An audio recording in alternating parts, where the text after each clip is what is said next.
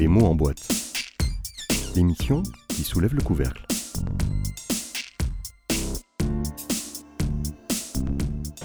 Eh bien, le rendez-vous était pris. Nous avions décidé d'avoir un concours autour de la table, mais pas n'importe lequel. Mohamed M. Bougarsar. Bonjour Mohamed. Bonjour Nicolas. Vous êtes euh, l'un des invités fétiches de cette édition de la Comédie du Livre. Oh, si, ne souriez pas, ma Oui. modestie. Euh, on vous a même confié une carte blanche pour laquelle vous avez invité des amis, Oui. des auteurs, des autrices, des gens qui écrivent et que vous aimez lire, Oui. qui aiment vous lire aussi. Euh, Expliquez-nous tout d'abord comment ça a fonctionné cette carte blanche, comment vous avez organisé cela? Euh, je l'ai organisé d'abord euh, par affinité, affinité élective, mais comme toute affinité au fond. Ce sont des amis en effet, mais des amis qu'ils sont devenus par la, lec- par la littérature. Donc c'est tout de même d'abord l'écriture qui est au fond de tout cela. Euh, et j'ai invité des amis, certains sont connus, d'autres un peu moins. Euh, mais tous ont en commun d'avoir écrit des, des textes, des livres qui me plaisent beaucoup et qui ont compté pour moi.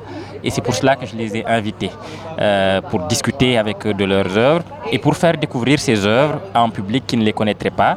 Donc il y a des gens comme voilà, Sami Tchak, euh, un écrivain togolais, euh, Annie Ferré, euh, Aminata Aïdara, euh, Julien Dalmar. Il y a des écrivains qui ont des œuvres confirmées, longues, déjà posées, et puis d'autres qui commencent, qui ont publié un, premier roman. Il y a des gens comme Yakuta Likavazovic euh, ou comme Lydie Salver. C'est très très divers, mais ça représente au fond une sorte de constellation amicale, littéraire surtout. Vous avez fait un peu l'éditeur avec ce choix en sélectionnant une forme de, trame euh, éditoriale à travers les ouvrages? Oui, il y avait une, euh, une trame de fond qui était celle de la, de la recherche. Vraiment, ce sont aussi des écrivains que je considère comme des chercheurs, des enquêteurs, qui cherchent quelque chose dans, euh, dans l'écriture, à travers l'écriture, par l'écriture. Et c'est précisément ce rapport-là à la recherche que je voudrais, que je voulais interroger. Et c'est une recherche qui se décline dans tous les domaines, dans la famille, dans la langue, dans le sens même de la littérature. Euh, et euh, c'est comme ça que j'ai sélectionné. C'était une trame. Et lorsqu'on regarde les écrivains que j'ai invités, euh, ils sont très très différents, c'est très divers, voire épars. Mais en y regardant de plus près, en y lisant surtout de plus près, je crois qu'il y a un fil secret qui se tend et qui les lie tous. Quel est-il Ce fil secret? Est-ce que vous avez le droit de le dire? Est-ce que même le savent? Et c'était d'ailleurs une des questions euh, de la rencontre que j'ai faite hier avec Aminata Aïdara et Annie Ferré. Euh, c'est que s'il y a un secret, euh, on ne peut pas le dire. Sinon, le secret n'a plus aucun sens. Il est vide. Donc, je ne peux pas développer cette question-là par logique pure. Parfait, on savait que les coups d'épée seraient vains. Ah oui, oui. Ce qui, ce qui tombe bien parce que euh, on a eu l'occasion de croiser Annie Ferré. Oui. Alors, Annie, vous vous êtes même proposée pour nous faire un- une lecture euh, du livre de, de Mohamed. que je vais donc improviser Totalement. complètement. Ce sont les joies du direct dans le cadre Oui. du podcast. Et Annie, elle dit qu'elle improvise, elle n'improvise jamais. C'est une, On- a- technicienne, euh, même pas une technicienne, c'est pas de la technique, là, c'est, c'est inscrit dans, la, dans, la, dans le cours de son sang. Enfin, bon, voilà, je, Ah ouais, là, tu y vas. hein. C'est donc une- un extrait lecture de La plus secrète mémoire des hommes. Je dois aller vite. Ma poitrine me fait souffrir. Tu entends le sifflement qui en monte. Les années qui ont suivi furent pour moi des années heureuses. Hassan n'était pas là la plupart du temps. Il étudiait à l'école des Blancs, dans la grande ville du nord du pays, dans un internat de missionnaires. Il ne revenait qu'au début de l'hivernage et repartait quand il s'achevait. Le reste de l'année, j'étais seule avec oncle Ngor et ma mère. Je pus les aimer pleinement, sans l'ombre de mon frère. Quand ma mère disait Néné, je savais qu'elle s'adressait à moi seule. Ce sentiment d'être l'unique destinataire de son affection à cet instant précis me remplissait le cœur. J'étais le seul visage sur la photo. Hassan était exclu. En grandissant, ce dernier ne changea pas de caractère. Au contraire, l'instruction qu'il recevait à l'école des Blancs augmenta chez lui le goût de la séduction. Mais il avait de nouvelles armes. Il était l'un des premiers au village à aller à l'école des Blancs dans la grande ville. Lorsqu'il revenait, il était l'attraction. Il racontait la ville, il décrivait les Blancs et leurs habitudes, il évoquait leur savoir et leurs secrets merveilleux. Il cultiva l'élégance, la coquetterie, l'éloquence. Il parlait notre langue en y introduisant quelques mots de français. Il donnait à ce qu'il disait, même quand c'était insignifiant, une aura d'importance. Cela fascinait les autres. Hassan était déjà un enfant doué et curieux. L'école française en fit un adolescent et un jeune homme instruit, cultivé, sûr de lui. Mais d'abord l'école française, c'était sa mission après tout, en fit un petit noir blanc. En 1905, Tokon Gore mourut de septicémie après une vilaine blessure à la cheville mal soignée. Il nous dit cependant, avant de partir, qu'il était fier de ce que nous devenions. Hassan Koumak et moi. Lui, un homme instruit par le savoir occidental, et moi, Ousseinou Koumak, un bon pêcheur, solide et responsable, ancré dans notre culture. Il nous chargea de prendre soin de notre mère, mais Mère Mboïl ne lui survécut qu'un an. En 1906, une banale fièvre l'emporta aussi. De nouveau, Hassan et moi fûmes seuls sur scène. J'ai espéré que la mort de notre oncle et de notre mère nous rapprocherait, que le commun chagrin nous réunirait. Cet espoir fut déçu. Hassan avait souffert comme moi de la mort de Ngor et de Mère Mboïl, mais il le fit seul, de son côté, et moi aussi. On ne partagea rien qu'un deuil impartageable. L'écart entre nous s'était creusé. Il ne se mesurait plus en minutes, mais en mondes. À notre différence s'ajouta une sorte d'animosité mutuelle et profonde. Je trouvais qu'il s'éloignait du monde où il était né. Lui pensait que je m'y enlisais et m'y enfermais. Il n'y eut bientôt plus aucun dialogue possible, et c'est à peine si, après la mort de notre mère, il venait me saluer quand il revenait pendant ses séjours au village. Lorsqu'il n'était pas plongé dans les nombreux livres européens qu'il rapportait, il s'adonnait au plaisir facile que lui ouvrait son instruction et l'admiration qu'elle suscitait. Il se mit à boire, il oublia la religion. D'ailleurs, il me dit s'être converti au christianisme chez les missionnaires et s'appelait maintenant Paul. Je lui dis que ça le regardait, mais que je ne connaissais pas de Paul. Il serait toujours Hassan Koumak pour moi. Il a oublié nos ancêtres. Je ne l'ai jamais vu aller sur la tombe d'oncle Ngor ou de notre mère. Il préférait courir les filles, ou plutôt, c'était celle-ci, certaines du moins, qui lui couraient après. De notre classe d'âge, seules quelques-unes lui résistaient. La plus belle et la plus farouche d'entre elles, celle qui n'impressionnait pas, était Mossane. Pour cette raison, elle lui plut. Pour cette raison, parmi d'autres raisons, elle me plut aussi. Mossane avait deux ans de moins que nous, mais elle en paraissait trois de plus. À la sortie de l'enfance, sa beauté avait éclaté comme une sédition de soleil après une dictature millénaire de nuit. Elle était femme, pleinement femme déjà, quand nous l'embignions au bout de l'adolescence. Hassan et moi n'étions pas les seuls hommes à la vouloir. Je peux dire sans crainte de me tromper que tous les hommes capables du village la désiraient. À cette époque, sa splendeur était un sujet de conversation quotidien. Mossane en jouait. Elle se savait belle, elle se sentait désirée, enviée, jalousée. Elle avait appris à se comporter comme un fantasme, c'est-à-dire comme un rêve qu'on croit à portée de main, mais qui recule comme l'horizon vers lequel on court. C'est en jouant de sa séduction qu'elle apprit ce que vivre libre voulait dire. Mossane n'appartenait à personne, chacun croyait donc qu'elle serait à lui. Je le croyais aussi. Merci beaucoup, Annie. Merci. Nous étions en pleine ah introspection, ah Mohamed et moi. Je vous voyais tout à la fois fronçant les sourcils et hochant la tête.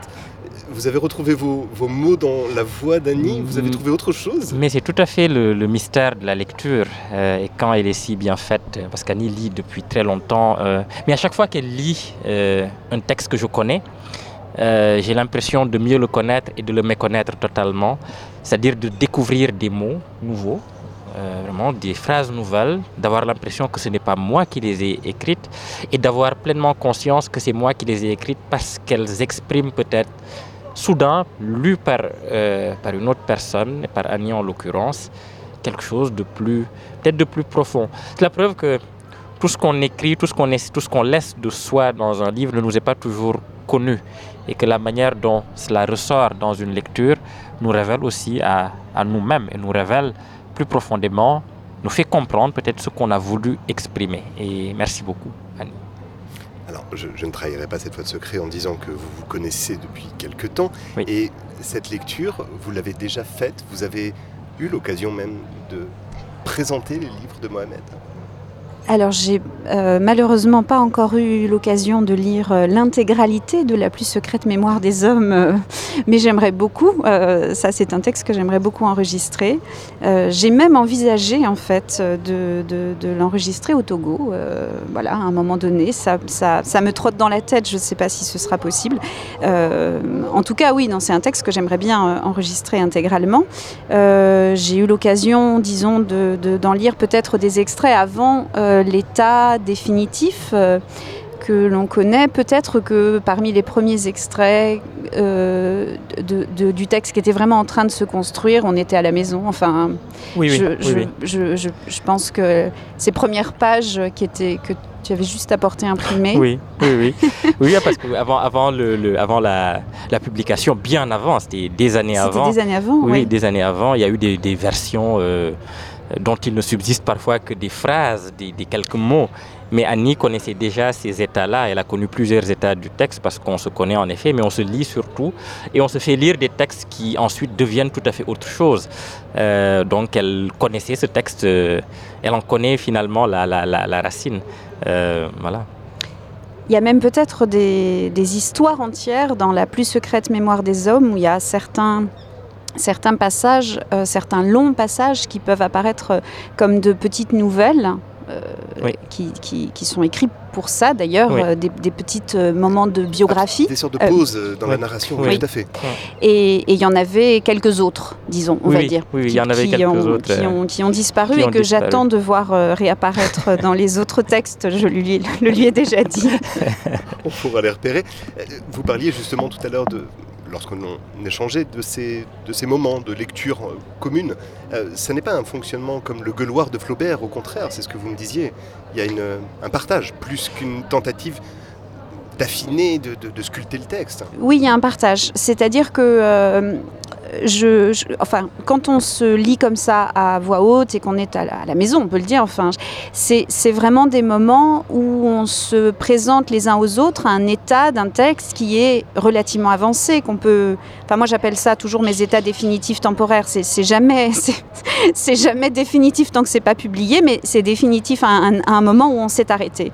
Et, et donc oui, ça, c'est plutôt à ce stade-là. C'est-à-dire qu'après, ça peut donner lieu à une autre version du texte, mais à un moment donné, c'est arrêté. Moi, ma manière de travailler tout à fait personnelle, pour le coup, c'est que je travaille à voix haute. Alors là, c'est assez différent puisque je reprends la même phrase devant mon ordinateur. Mais quand je lis ensuite un extrait... Euh, à la maison de, de, Mohamed ou de Samy euh, euh, ou de voilà ou d'autres amis. Ça nous est arrivé d'échanger beaucoup avec d'être même oui 6, 7, 8 à, à, échanger de cette manière-là. Euh, là, à ce moment-là, oui, on est sur, un, sur quelque chose euh, mais c'est vrai que la lecture à voix haute a cet avantage que pour les autres, comme peut-être pour la personne qui a écrit, elle permet cette mise à distance dont tu parlais. Il y a, il y a, une pas une étrangeté, mais, euh, mais une, une, autre, euh, une autre écoute du texte euh, qui fait que tout à coup, peut-être que c'est l'intérêt parfois pour l'auteur lui-même. Oui. C'est en effet de l'entendre autrement, d'entendre d'autres choses. Et là, il y a des chances pour que son état définitif redevienne franchement temporaire. Vous créez de la relativité en permanence et du mouvement perpétuel, c'est extraordinaire. Vrai. Ça laisse un peu rêveur ces, ces réunions dont vous, dont vous parlez, tous ceux qui ont été pétri d'études de lettres, et, peut-être, me semble-t-il, il y a un agrégé, une agrégée de lettres autour de la table. Euh, on a tous euh, appris, découvert, et peut-être rêvé même de faire partie de ces cercles littéraires, de ces rencontres qui s'opéraient, de ces mouvements même qui sont nés parfois d'une coïncidence. Vous êtes dans ce genre de logique, euh, dans la création d'un groupe littéraire? Oui, une oui, pléiade contemporaine, oui, oui, mais c'est, surréalisme nouveau. C'est peut-être, comment dire, c'est l'histoire de la littérature qui mythifie ces groupes, qui en fait des sortes de, de cénacles un peu légendaires. Mais en réalité, ce sont des choses très simples. Euh, ça, ne s'articule jamais. C'est la plus secrète mémoire des hommes. Hein. Voilà, que, et, le cénacle, hein, si je puis me permettre, il avait beaucoup plus d'importance dans les, dans les premières versions. Tout partait de ce petit cénacle d'auteurs, euh, de jeunes auteurs africains qui, euh, qui se lancent sur une scène littéraire. C'était vraiment ça. C'est ça, mais c'est vrai qu'il y a une sorte de, de, romantisme qui entoure ces, ces cénacles-là, ces moments-là. Mais en réalité, dans l'exactitude des choses, ce sont des, des moments très, très simples entre amis qui ont la même passion et qui ont à cœur de la, de la partager, de la faire vivre. Euh, et c'est ensuite le temps et les livres qui en naissent et des récits qu'on en fait, mm. plus ou moins vrais, plus ou moins les gens qui, finissent par l'entourer de, mythes. Mais ce qu'on fait avec Annie, avec d'autres, euh, euh, ce et dont une partie apparaît dans le roman, mais transformée voilà, en mêlant des épisodes que j'ai pu vivre avec d'autres personnes. Mais tout cela était très très simple, euh, sans, aucune, sans aucune littérature majuscule, autre que celle dont on parlait, mais ce n'était pas une, une légende comme ça des, de groupes littéraires. Euh, ça, c'est le temps qui fait ça et le regard extérieur qui fait toujours ça. Il y, a aussi peut-être que avec certaines personnes, quand on se retrouve euh, avec Sami Chak, quand euh, Elgas était parmi nous. Bon, Julien est un peu loin, mais il serait là, ce serait la même chose. Il y a des gens avec qui on ne fait que parler littérature.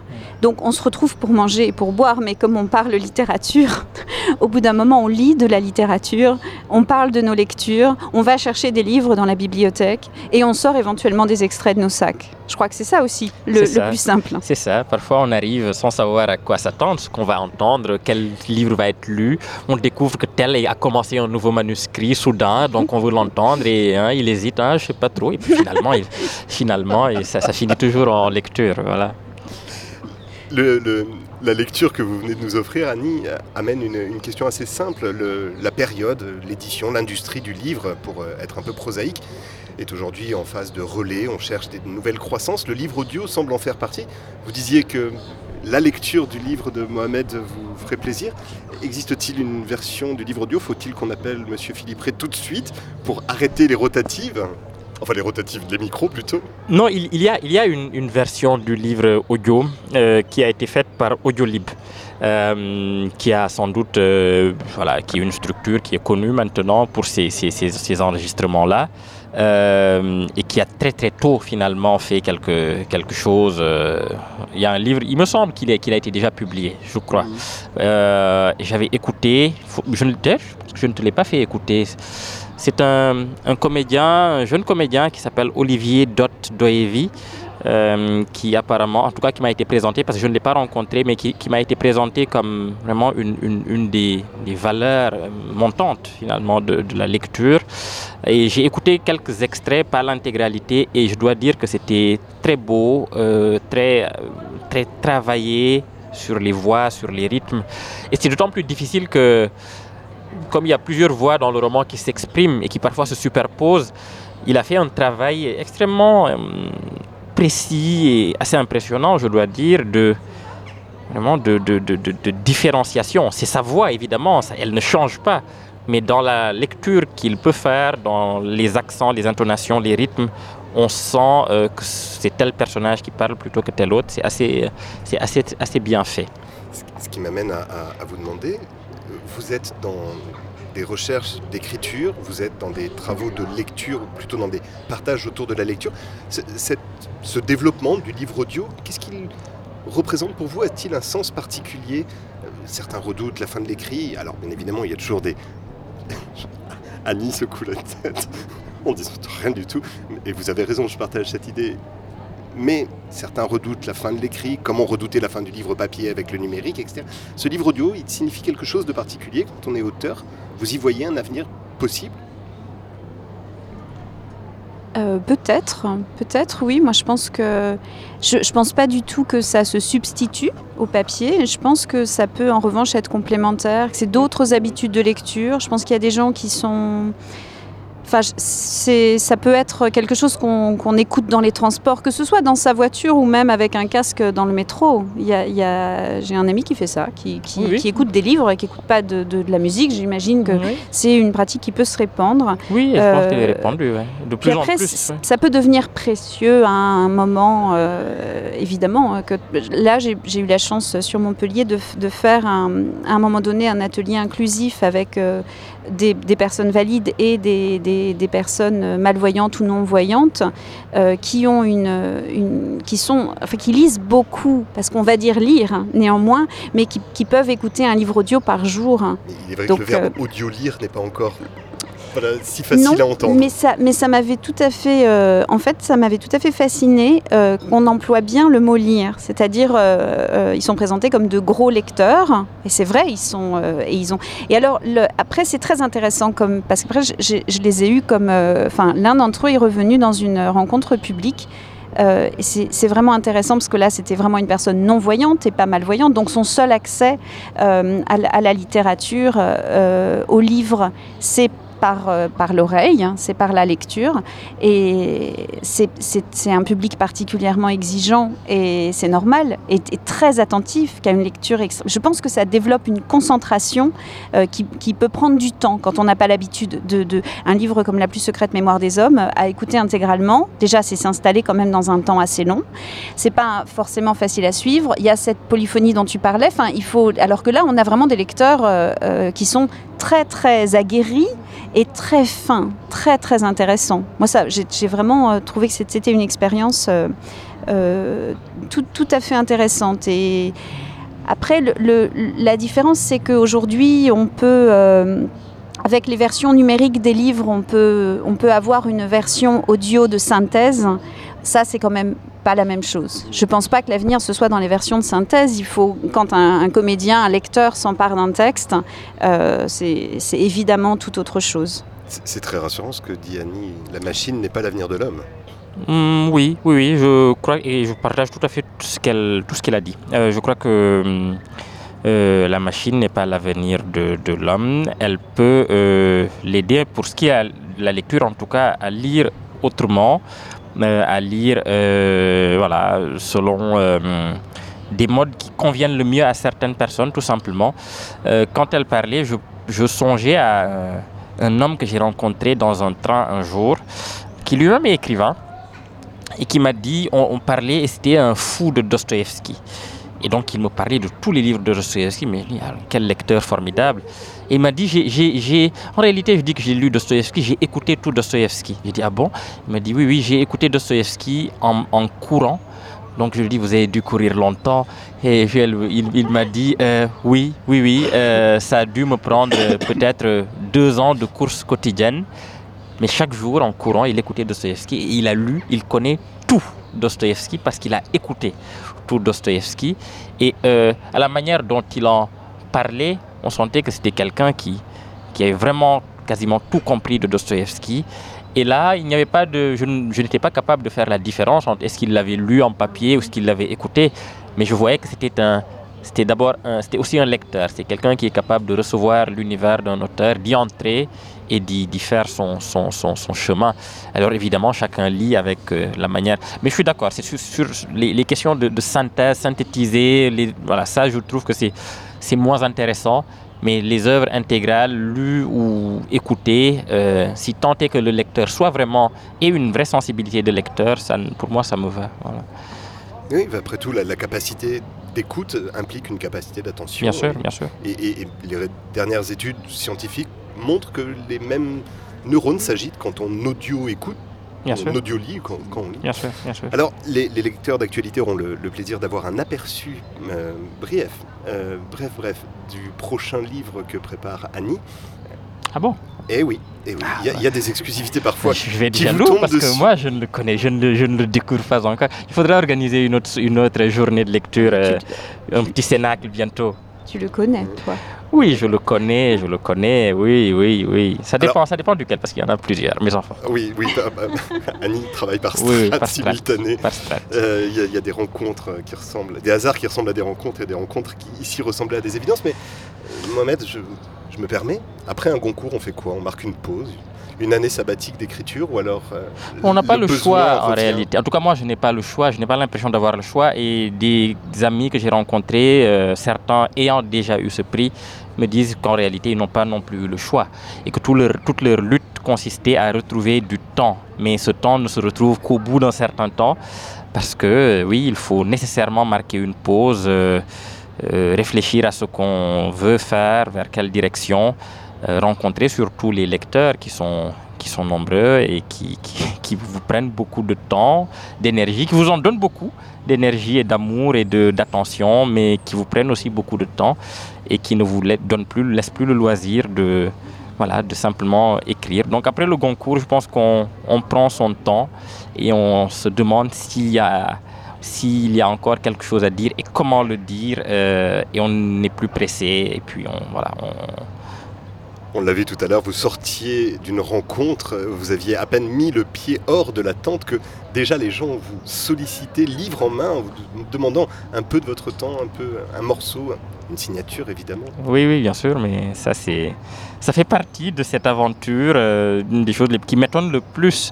Mais ça dit aussi qu'il y a dans ce pays tout de même euh, une sorte de fascination qu'on peut juger étrange ou malsaine, mais euh, qui est extrêmement implantée, forte pour pour le livre, pour les écrivains, pour le Goncourt, pour ce qu'il représente aussi, et pour le symbole qu'il représente pendant un an.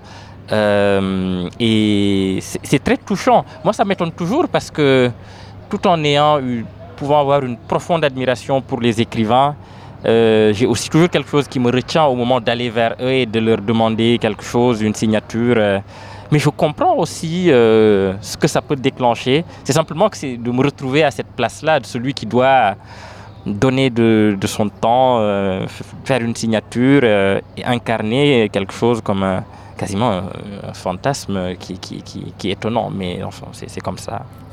Vous êtes un objet de fantasme. Fallait-il le préciser? Je plaisante, je plaisante. enfin, bon. Annie Mohamed, je vous remercie infiniment du temps que vous nous avez consacré. Merci Nicolas. Euh, Mohamed, vous serez encore quelques heures, j'espère, sur la comédie du livre. De toute façon, les lecteurs vous attendent avec impatience. Annie, on vous consacrera un article très rapidement et, et vous sortez-vous d'une résidence à Montpellier, une résidence dans une maison adoptive. Mais je ne veux pas trop en dire ne déflorons pas l'article. Merci infiniment à tous deux et passez une excellente fin de journée. Merci, Nicolas. merci. Et merci Annie surtout pour cette très belle lecture. Merci, Mohamed. Merci Nicolas.